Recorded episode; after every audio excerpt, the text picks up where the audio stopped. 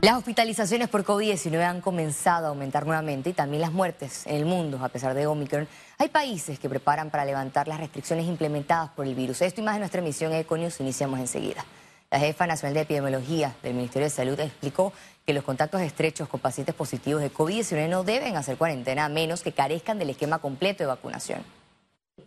Sí, eh, la persona eh, estaba eh, sin síntomas, si estaba sin síntomas, si tiene vacunación completa o es una persona que ha pasado por el COVID en los últimos 90 días, o sea, tres meses, esta persona, si, eh, si está sin síntomas, no hace cuarentena pero al quinto día se le realiza una prueba, eh, una prueba.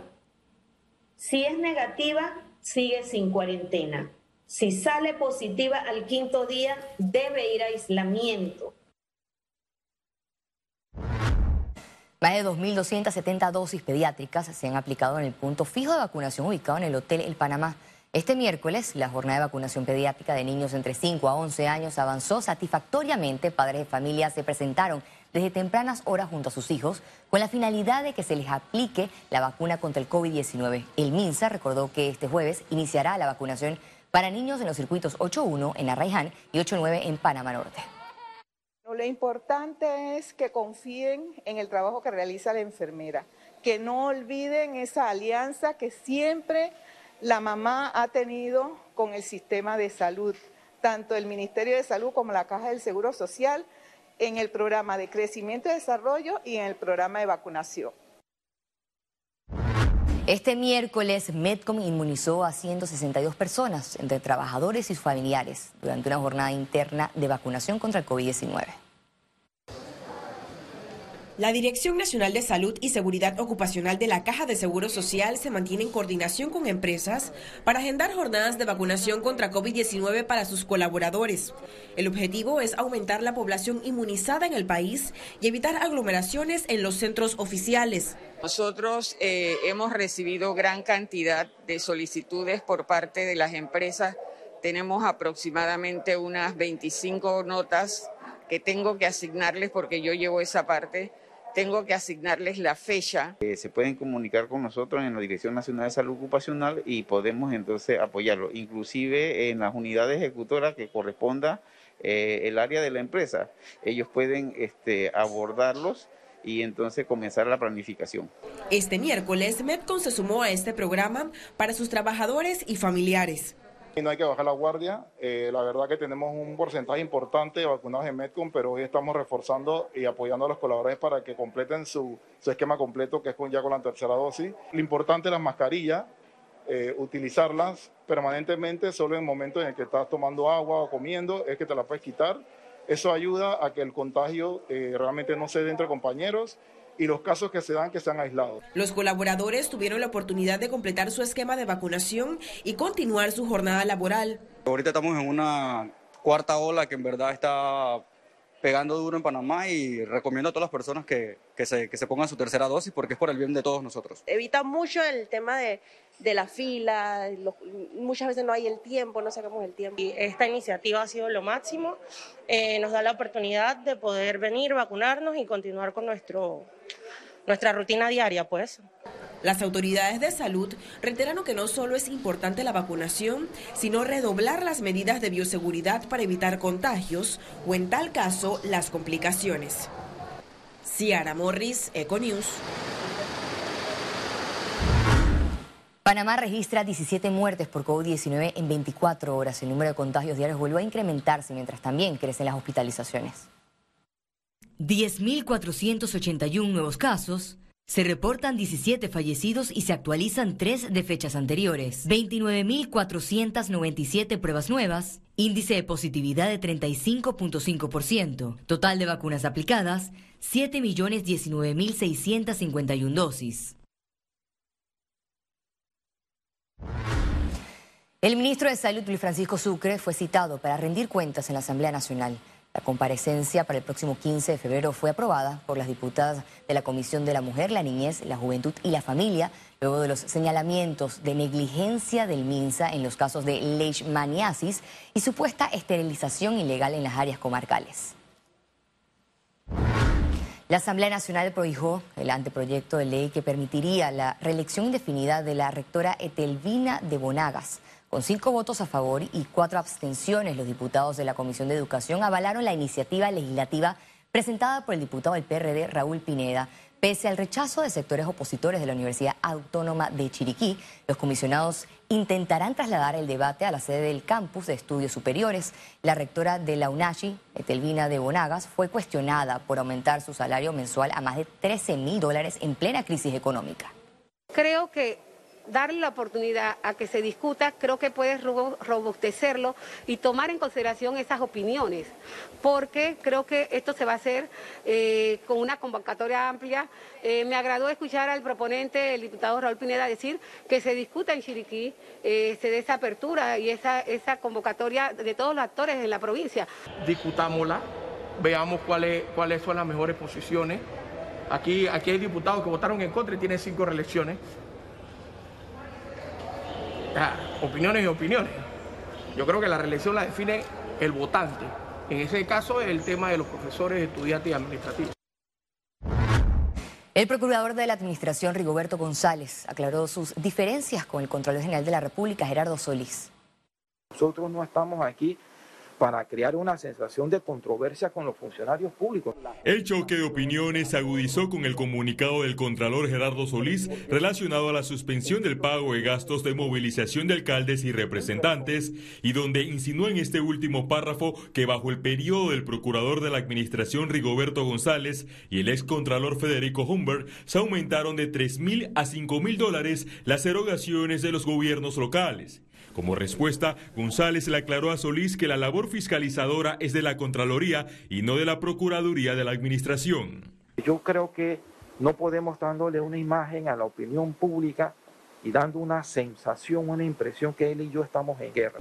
El procurador de la administración invitó al contralor a presentar las denuncias de considerar la existencia de irregularidades. Además, lo exhortó a cumplir con su trabajo. Me sentí obligado cuando vi esa esa nota de prensa donde se me llama a mí por mi nombre, y entonces si se me llama a mí por mi nombre, yo tengo que responder también. Tanto los alcaldes como los representantes esperan los resultados de la revisión de la Contraloría ante las supuestas anomalías en el manejo de los recursos del Estado.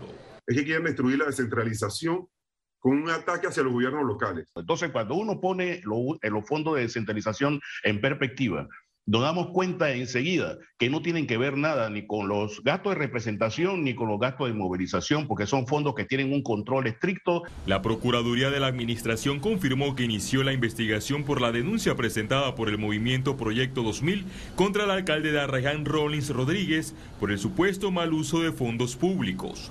Félix Antonio Chávez, Econius. Panamá está estancada y por debajo del promedio regional del índice de percepción de corrupción con la posición 105 de 180 países. Mientras haya leyes que permitan eso, mientras los entes de control no hagan su trabajo, mientras no haya justicia, a a Panamá le va a pasar lo que le ha pasado hoy, que hemos salido en el índice de percepción de corrupción de transparencia internacional como un país estancado, donde no hemos hecho ningún avance desde 2012 a pesar de los compromisos de los gobiernos. Este miércoles inició la mesa de trabajo del paquete de reformas al Código Procesal Civil. El pacto de Estado por la Justicia será la primera instancia en la fase de consultas que tendrá el objetivo de mejorar el documento con aportes constructivos de distintos sectores. El magistrado de la Corte Suprema de Justicia, Olmedo Arrocha, manifestó que el proyecto se presentará en la Asamblea Nacional después del primero de julio del 2022 para que los diputados den inicio a los tres debates. Bueno, es una transformación. Justamente eso es lo que estamos proponiendo, no una reforma número 56, no la reforma número 56, sino una transformación total del modelo de gestión para poder avanzar y enfrentar eh, la alta litigiosidad y poder elevar la capacidad instalada de la jurisdicción civil para ah, ah, también acortar los tiempos de respuesta. Las autoridades capturaron a 14 integrantes adicionales de una organización criminal ligada al Clan del Golfo en el marco de la Operación Fisher. La Fiscalía de Drogas junto a unidades de la Policía Nacional logró sacar de circulación a más de integrantes de esta estructura criminal durante diligencias realizadas en las provincias de Colón, Panamá y Panamá Este. En los allanamientos se incautó dinero en efectivo, un arma de fuego y más de 2.400 municiones. También se allanaron empresas dedicadas a la venta de autos.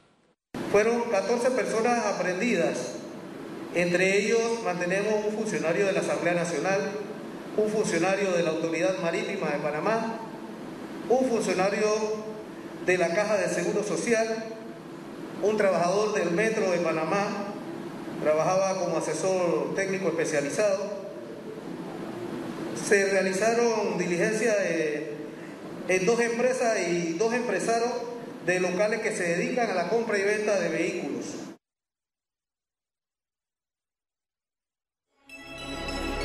Economía. Es evidente que el programa solidario de pensiones, conocido como subsistema de beneficio definido, está a punto de colapsar, señaló el vicepresidente APD Jorge Nicolau. Además destacó que se deben fortalecer las cuentas de ahorro individuales y aumentar el aporte del gobierno. Tenemos plazo fijo ganando 2%. Eh, eh, compramos deuda del gobierno en los bonos y otras cosas con ingresos muy bajos. Entonces, eso no, no, genera lo suficiente.